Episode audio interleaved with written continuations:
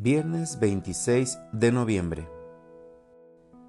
Bendito seas para siempre, Señor. Lectura del Santo Evangelio según San Lucas.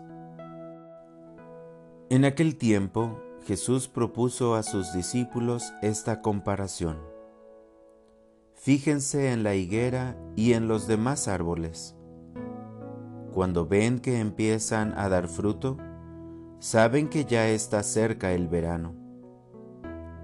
Así también, cuando vean que suceden las cosas que les he dicho, sepan que el reino de Dios está cerca.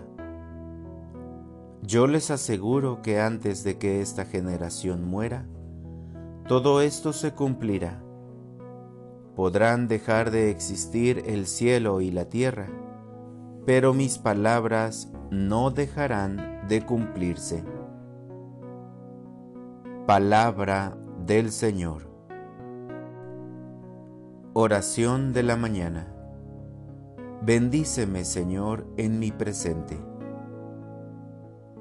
Desde el inicio del día invoco al Espíritu Santo para que produzca en mí una oración sencilla que me lleve no solo a decirle a Dios, gracias por el día que inicio, sino para gozar todos los instantes del día por la gracia, regalo de Dios, y desde ahí amar a mis hermanos.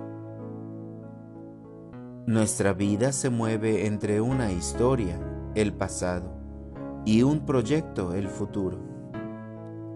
La invitación del Señor es estar preparados para lo que nos aguarda con atención a los signos de los tiempos, a aprender de las lecciones del pasado con optimismo y deseo de superación, pero sobre todo a vivir intensamente el presente, el único instante que tenemos en nuestras manos para construir. No lo podemos perder lamentándonos por los errores del pasado y menos aún temiendo lo que puede llegar en el porvenir. El mejor camino para afrontar el futuro es aprovechar el momento presente. Seamos previsores, invirtamos y apostemos hoy por la vida eterna. Para orientar mi vida. Hoy, Señor, prestaré mucha atención en toda mi jornada para descubrir la maravillosa bendición de una próxima primavera llena de felicidad que me prepara para la vida eterna. Gracias Señor, porque he descubierto que mi vida tiene un valor incalculable.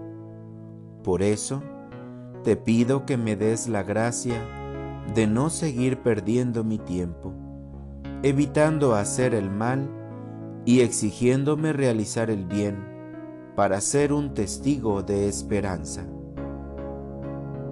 Amén.